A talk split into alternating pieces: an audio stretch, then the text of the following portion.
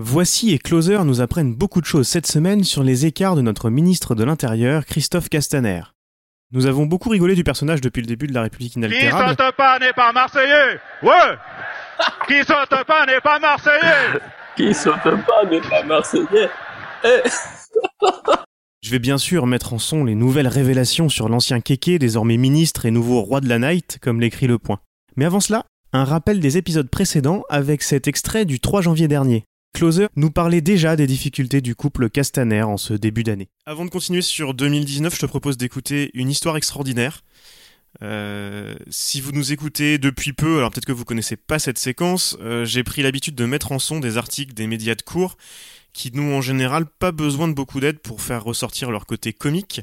Euh, ce qui est assez inquiétant, c'est qu'au départ, les médias que j'utilisais, c'était plutôt euh, du côté de Paris Match, euh, Europe 1, Ouest France, euh, par là. Et pour cet épisode, j'ai eu un choix cornélien à faire entre Closer et Gala. Voilà, qui sont maintenant les vecteurs privilégiés de la parole du gouvernement. On, peut, on peut se poser des questions quand même. Vous n'aurez pas Benjamin Griveaux dans Gala, mais Christophe Castaner dans Closer. C'est difficile, mais, mais c'est c'est magnifique. Vous verrez, le, on perd pas au change. En creusant la question d'ailleurs, euh, Alexis, je me suis rendu compte qu'il y a des articles perso sur le ministre de l'Intérieur dans Closer euh, très régulièrement. C'est c'est assez fascinant. Ouais, il, a- il adore euh, la presse people. hein. Ouais, par exemple, je sais pas si tu le savais, mais le coq Doudou, qui était le héros d'une des premières histoires extraordinaires cet été, n'a pas suivi son maître, place Beauvau. Voilà, c'est Ouais. Closer qui nous l'apprend pendant Ouais, les fêtes. Il est désormais laissé au bon soin de Marc Fesneau, qui a pris la place de Castaner comme ministre de la buvette de l'Assemblée nationale. C'est triste. On écoute donc l'histoire émouvante de Christophe et Hélène racontée par Closer et on se retrouve ensuite pour parler de 2019.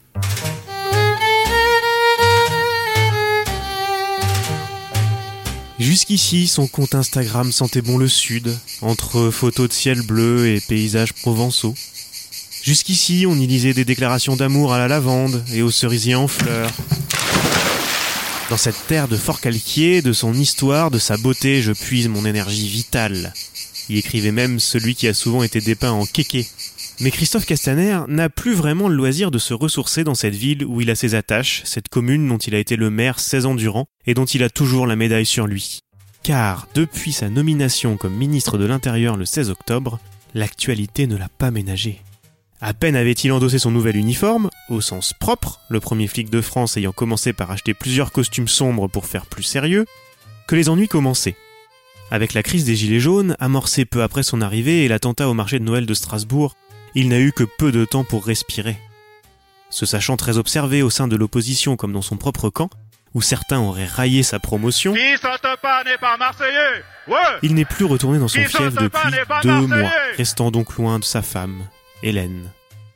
Ces derniers temps, les visites d'Hélène sont rares. Ces nuits, il les passe au premier étage de Beauvau, dans ses appartements où les heures de sommeil sont comptées, pouvait-on lire dans Paris Match mi-décembre.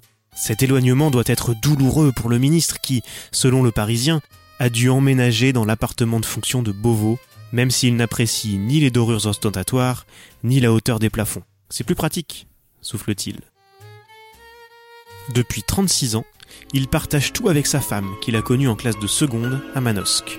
Il sait aussi ce qu'il lui doit.